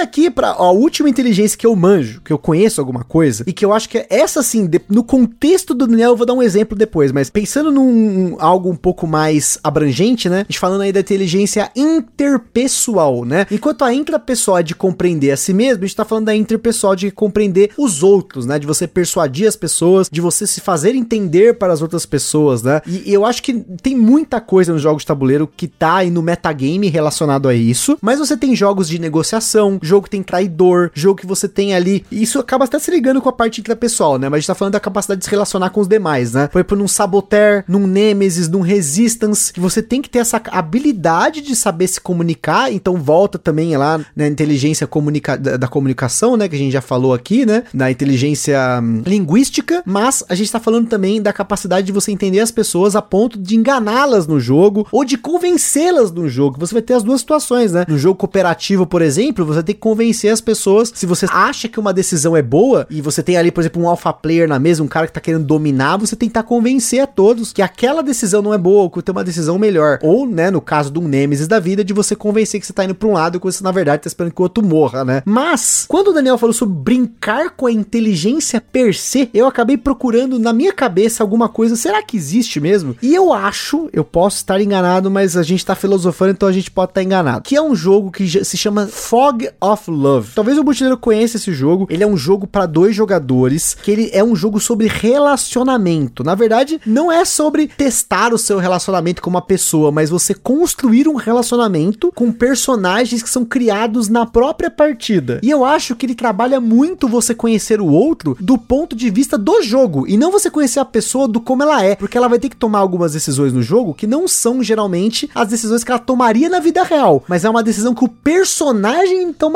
Então você tem que pensar nisso, né? né? Você tem que trabalhar sua inteligência interpessoal dentro do contexto do jogo, sendo o personagem, não sendo a si mesmo, olha só. É, é bem isso, né? Enfim, essa é uma maneira de se trabalhar ou de se brincar com a inteligência interpessoal. Você está interpretando as intenções, antecipando os comportamentos, enfim, é avaliando, analisando aquela pessoa, que não é uma pessoa de carne e osso, mas é uma pessoa real na medida que você a criou ou está criando. Então, é, essa é uma maneira, mas tem a maneira de a gente é, é, lidar com as pessoas, e, enfim, de trabalhar e brincar com essa capacidade de a gente ler mesmo a mesa, né? E, e ler as pessoas, entender as intenções. É, uma delas, que são esses jogos de, de, de blefe, tipo o, aquele do contrabando lá, do, do xerife de Nottingham, né? É, o The Resistance mesmo que você citou, enfim, tem um traidor, quem que é do time, quem que conta é de outro, do outro time, quem que tá blefando, uh, o Bang, né? Quem que é o, quem que é o xerife, quem que são os, os quem que é o renegado, quem que são os bandidos, você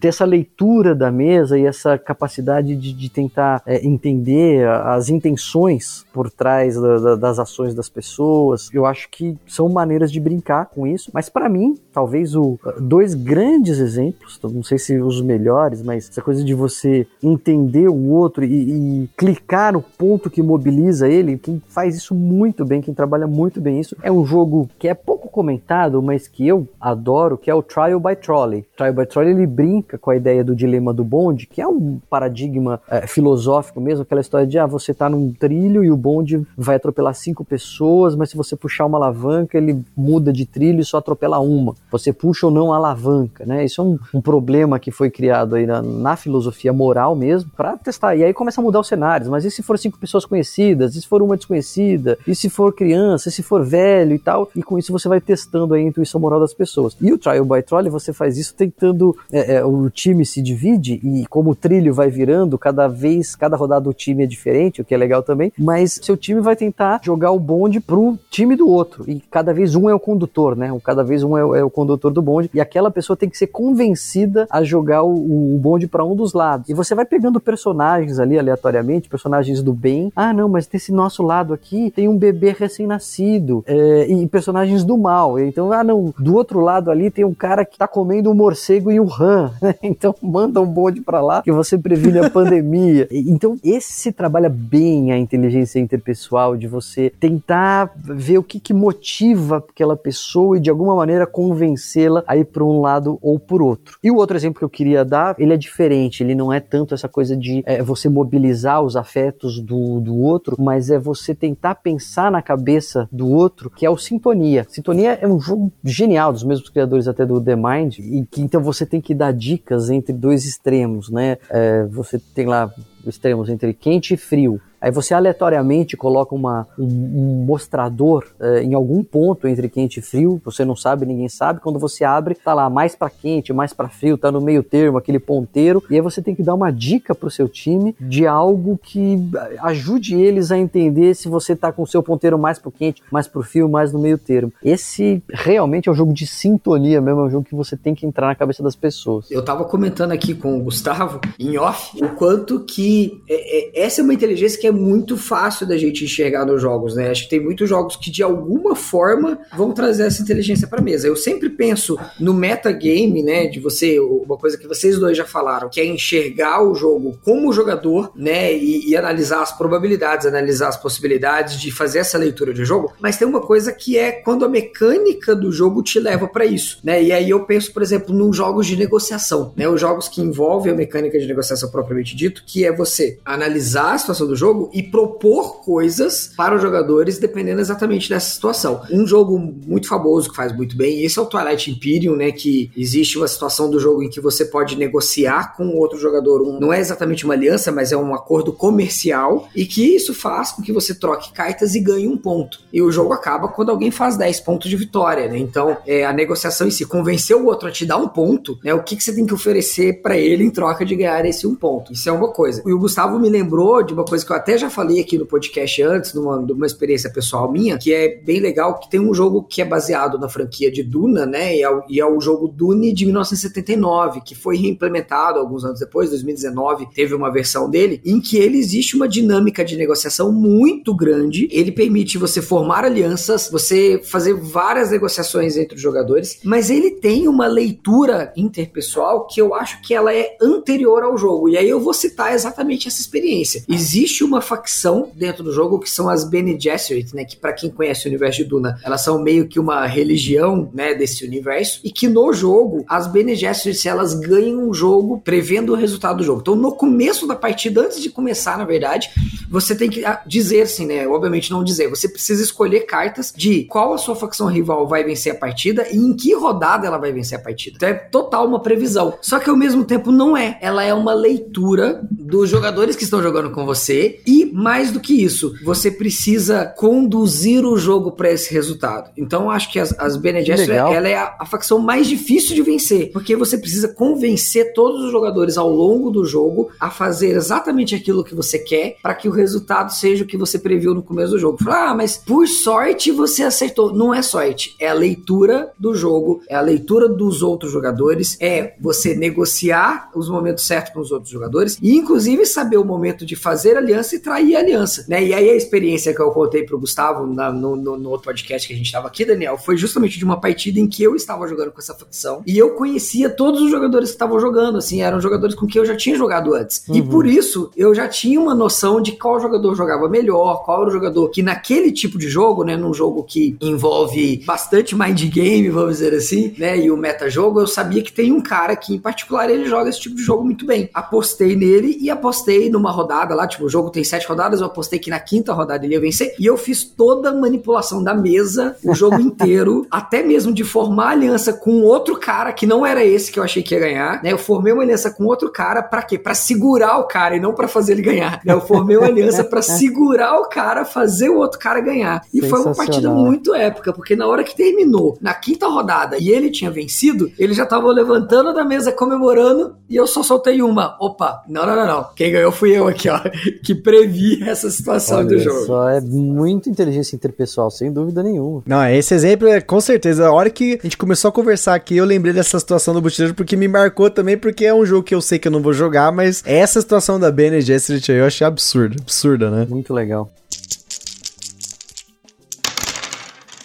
Agora sim, pra gente finalizar, existem duas outras inteligências, e aí agora vamos ver se a gente tem a, a, missão da filosofia, né? Porque essa daí, essas duas no caso, eu tive muita dificuldade de pensar em qualquer coisa, até porque quando eu estudei um pouco sobre inteligências múltiplas, eu não me lembro dessa parte ser abordada. Mas, né, a gente pode entrar aí nesse assunto, porque a gente tá falando aqui com conhecimento completo, então vamos fazer o conhecimento completo, né? Aqui a gente tem a inteligência naturalista, que é o conhecimento da natureza, de você lidar com ela, né? Por exemplo, aqui em casa, a Carol, eu sei que ela tem essa inteligência muito grande, ela, ela lida muito bem com a natureza, ela tá sempre ali ligada com planta, com animais, né? O domínio disso, de cuidar de planta. Eu sou zero à esquerda pra cuidar de planta aqui, se deixar na minha mão, ferrou, né? E a inteligência existencial, que é a capacidade de refletir sobre os aspectos da existência humana. Essa coisa do próprio Platão. Citamos Platão, vamos falar de Platão, né? Os grandes filósofos, pensadores aí, eles se dedicaram ao estudo de conceitos, né? Do comportamento humano, da, da metafísica do universo, do cara pensar nessas coisas, que são duas inteligências que a gente coloca aqui como parte desse assunto, mas que, sinceramente, mesmo aqui falando, né, sem saber onde eu vou chegar na, no final da, da sentença, eu acabei não pensando em nada dentro dos jogos que a gente pudesse abordar nesse sentido. Se inteligências múltiplas já é um, um conceito controverso, essas são mais ainda, né? Não eram propostas originais do Gardner, enfim. Mas, já que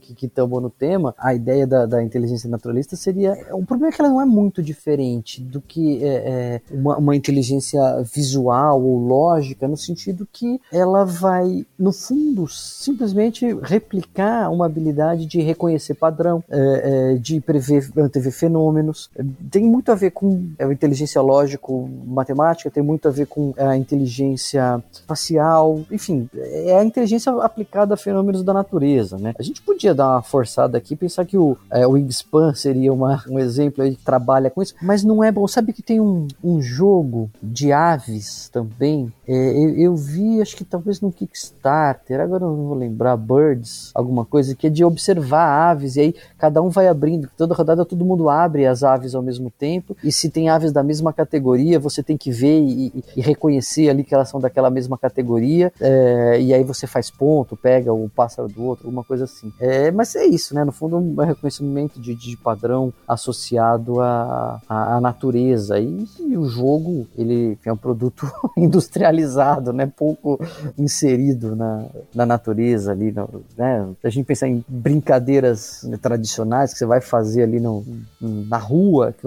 que você vai, sei lá, é isso, observar aves, etc. E você tá falando disso, mas transformar isso num, num jogo eu acho mais difícil. É, eu confesso que para mim também ficou um pouco difícil de, de tentar associar com alguma coisa, a não ser o próprio tema, né? Como o Daniel mesmo falou, de tentar resgatar um pouco o tema do jogo ser voltado, né, para a natureza. Inclusive, isso é uma coisa que tá muito na moda agora, né? A gente tá, tá vivendo um momento bem específico que jogos com tema de natureza estão muito fortes, estão, estão fazendo muito sucesso. Né? A gente tem aí mais ou menos do Parques para cá, né? Acho que 2018, 2019, a gente vem passando por parques, o, o, o Trekking the National Parks, aí a gente tem o próprio Cascadia, né? O Cascadia, né? Que vai sair daqui a pouco no Brasil, é, o Middle que a Galápagos vai trazer, e aí, né? O Wingspan, são vários jogos que estão tentando trazer o tema, né? De, de natureza, de animais, de, de, de observação da natureza em si, mas eu acho que ele, ele apela pouco, né? Como o Daniel bem falou, esses jogos eles apelam um pouco para uma inteligência específica de natureza, assim, eu acho. E a, o, o máximo que eu consigo forçando muito a barra, tá? Bem mesmo, assim, seria pensar, talvez no aspecto de produção dos jogos. Nossa, eu vou dar uma viajada aqui, viu, gente? Num aspecto de produção dos jogos, eu pensar numa produção de consciência socioambiental, né? Fazer uma coisa ecológica, um jogo que é produzido com materiais orgânicos e que ele pensa no, no, no, no na, na, coisa da natureza, que é uma coisa que algumas editoras têm feito de tra trabalhar com materiais recicláveis, né? E assim, forcei demais a barra, eu sei, mas é o máximo que eu consigo chegar, assim. Eu, na, na pandemia, desenvolvi esse hobby, entre no hobby da, da observação de aves, então eu acabei, como eu também gosto de board game, acabei ligando as coisas e, enfim, tem alguns jogos que, que estão aí, principalmente no Kickstarter, que são sobre observação de aves e tudo mais, parece que tem alguma coisa assim disso, de, de, de a ideia de você reconhecer padrões na natureza é, e, e, brinca com isso mesmo. Mas é isso, né? Você tá vendo uma foto, poderia ser reconhecer padrões de cores e, e formas aleatórias também, né? Não é uma coisa. É, é por isso que eu acho que o conceito dessa inteligência ele é, é meio, meio questionável. É, se eu não me engano, esse jogo que você tá falando falando é o Birds of a Feather. Isso. Esse aqui do Kickstarter. Ele é uma reimplementação de um jogo que tava já fora de catálogo já. Eu, eu lembrei agora porque eu já tinha ouvido falar. Quando você começou a falar, eu pesquei que eu falei, putz, eu acho que é esse jogo. Aí depois eu olhei aqui do BGG e realmente. Olha aí, ó, reconhecimento de jogos. Entra aí na inteligência aí, né? e sobre a inteligência existencial, foi o último conceito que a gente comentou aqui, eu não sei, né? Pra mim ele se interpola um pouco na inteligência intrapessoal, né? Ele acaba pegando coisas, né, também, da, pode ser até da interpessoal, mas acho que falando da existência humana, né, essas coisas assim, eu acho que é a mesma coisa que você falou, né? É, é uma outra forma de você aplicar algo que a gente já falou. E aí, como já é difícil aplicar na inteligência intrapessoal, quando eu falei existencial, falei muito menos. Eu falei, pô, agora eu não sei nem o jogo. Talvez, assim, não jogo, mas eu acho que talvez o tarô, né? O cara pensar num tarô, a gente pode extrapolar aqui, né? O tarô, ele reflete sobre aspectos humanos e aí você tem ali alguma forma de você ter uma previsão, uma ideia, talvez, não sei. Posso ser que eu, eu viajei tanto quanto o butileiro viajou agora. não, mas também tem aqueles jogos de cartas que colocam situações é, extremas ou situações politicamente incorretas, enfim, que levam um pouco essa reflexão, né? A inteligência existencial é, é pensar sobre pensar sobre a vida, pensar sobre a existência, essas questões abstratas, né? Refletir sobre questões fundamentais. Então tem esses, esses jogos aí que, que se pretendem é, é, brincar com questões mais controversas, né? Não lembro o nome agora, mas tem uns joguinhos meio para adultos, né? Jogos de cartas eles chamam politicamente incorretos, enfim, é, é desafio entre amigos. Eu não vou lembrar o nome agora do jogo porque não, não, nunca, é, é, nunca joguei, mas eu sei que a proposta deles é isso: levantar questões pesadas, questões controversas e, e, e, brincar com isso, discutir com isso de alguma maneira. É, eu acho que são aqueles jogos baseados no Cards Against Humanity, né? Que Era é exatamente que eu isso, né? pensando, né? Cartas contra a humanidade, né? É, aí tem cartas controversas, aí tem um monte de outros jogos que foram baseados nele. Porque se eu não me engano, eu, posso estar enganado, né? Eu falo muito essa palavra. Porque se eu tiver enganado, tô enganado, já me justifiquei. Mas esse jogo era um jogo aberto e aí foram criados outras formas. Tanto que existem. Tipo, não tem um licenciamento exatamente desse jogo. Você pode criar o seu e lançar e beleza. Porque a base do jogo ela é aberta, tipo um open source, né? Mas teria. Eu, eu pensando. Eu me lembro dessa história, algo do tipo assim. Mas teria que pesquisar um pouco mais, porque eu também não jogo esse tipo de jogo. Eu não gosto desse tipo de jogo. Eu acho que. É, é, eu entendo que talvez a ideia dele seja trabalhar, né? Essa inteligência existencial, mas acho que muitas vezes eu não quero refletir isso na mesa por conta de levantar certas questões que podem desagradar um ou outro ou estragar a experiência, né? Acho que quando você reflete demais nesse ponto, você já tá saindo um pouco da atividade lúdica, vai para uma atividade filosófica. É, não, e, e, ele, eu acho que tem o seu nicho, ele tem a sua, o seu público, né? Mas ele, de fato, a, a proposta ali é, é, provocar, né? Levar um pouco a coisa pro limite. E nesse sentido, é, acho que a inteligência existencial estaria bem representada. É, eu forçando muito de novo a barra, assim, mesmo, eu acho que entra muito a questão de novo do tema, né? O tema tentar evocar uma coisa de autoconhecimento e tal. E aí, sei lá, a gente poderia brincar aí com o Cerebra, né? Que seria brincar um pouco com isso dentro do próprio tema do jogo, né? O que, que é o Cerebra? É, é um universo de sonho, um universo lúdico que tá dentro da própria cabeça da pessoa, né? E eu acho que aí a gente tem uma infinidade de jogos que brincam com essa ideia de expor uma coisa da, de brincar talvez até mesmo com a, com a própria psicologia, né? Brincar com, com, com, temas de filosofia, etc. Mas também não vejo como uma aplicação da inteligência, mas como um uso da ideia, né? De, de, de no, no, no sim, sim. Não, si. e, e assim, eu só tava esperando pra ver se existia uma oportunidade de falar, né? Mas a gente falou do Anacron, a gente falou do Tricarion, aí, obviamente, tinha que falar da Tríade, né? E aí acabou que o Butileiro. Não, o Butileiro, mais uma vez, eu chamo os convidados certo pro episódio certo, né? Então, ele tinha que citar o Cerebria, mas assim, o Cerebria, pensando né, nessa inteligência existencial, é realmente, ele vai mais no tema, né? Porque a ideia do, do Cerebria é você construir a personalidade da pessoa dentro de um tabuleiro com controle de área e uso de cartas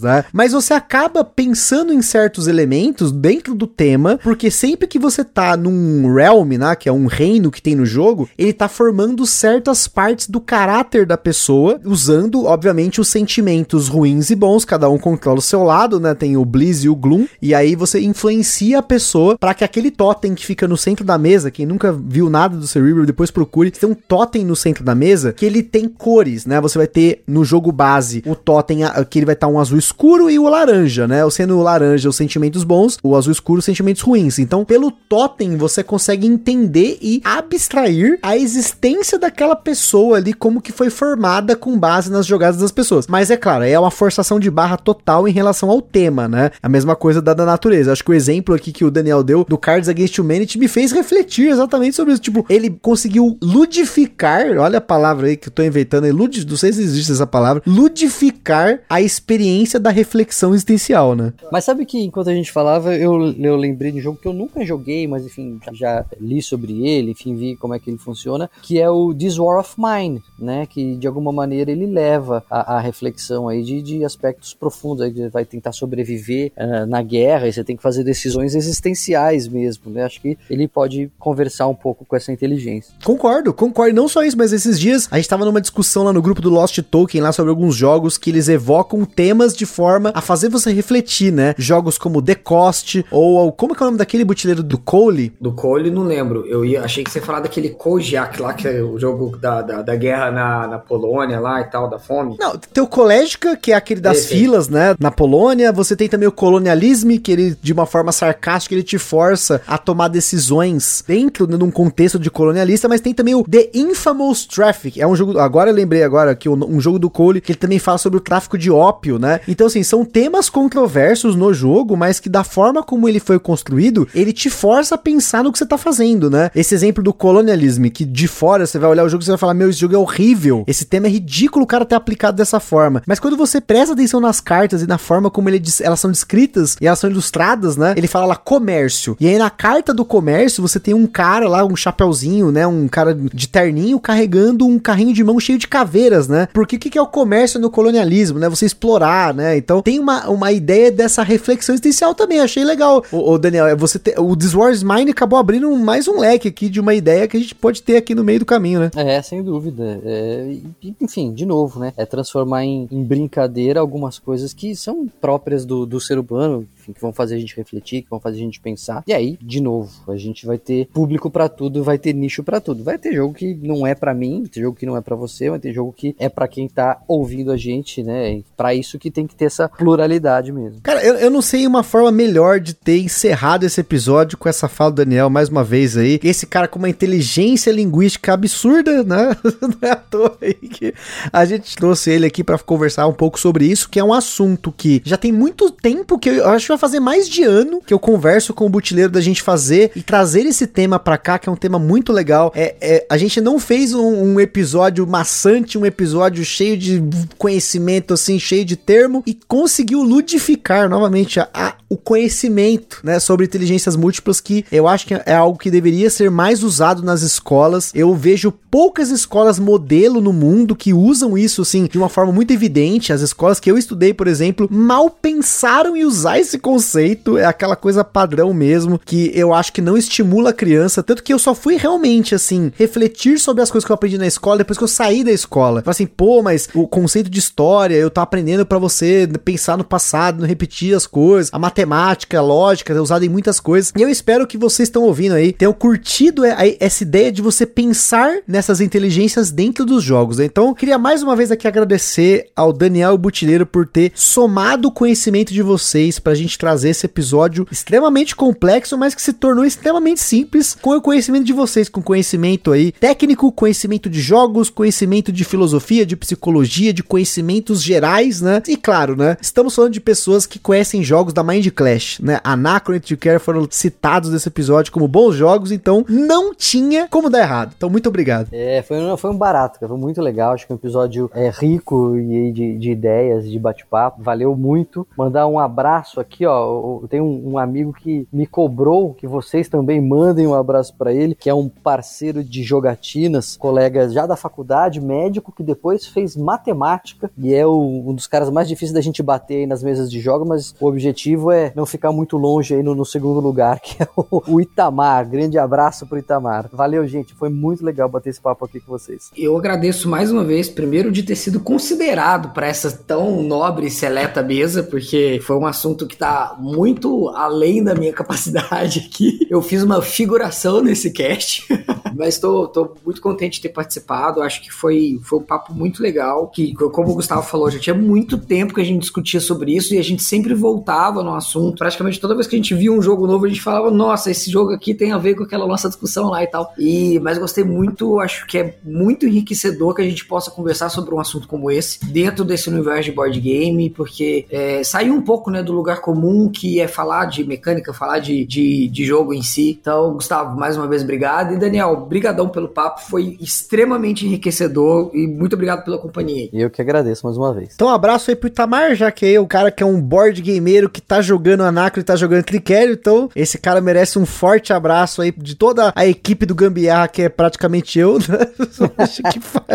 Mas temos aí, né, o Butileiro aí, sempre participando das pautas, e o Fábio que tá editando aí, com certeza ouviu. Um abraço pro Fábio também, que tá sempre conosco aqui, fazendo com que esses podcasts cheguem nos ouvidos de vocês. E, gente, espero que vocês tenham gostado desse assunto. Se você curte esse assunto, vai no canal do Daniel, porque o Daniel tem muito assunto para falar lá, muitos vídeos que tem, ele pega os jogos e transforma isso num conhecimento adjacente, traz esse conhecimento que a gente falou um pouco aqui, tanto que muito do que eu acabei pensando na pauta acabou saindo dos vídeos dele que eu falei, poxa, mas olha, era isso que eu tava procurando, né? Não é à toa que, como a gente sempre fala aqui, né? A gente às vezes demora para gravar um certo assunto, mas porque a gente quer um convidado para poder trazer um conhecimento e deixar essa base de conhecimento para vocês aí no podcast, né? Trazer aí um, uma reflexão nova para vocês, né? Como Platão já dizia aí da reflexão. Então é isso aí, pessoal. Aquele forte abraço e até a próxima.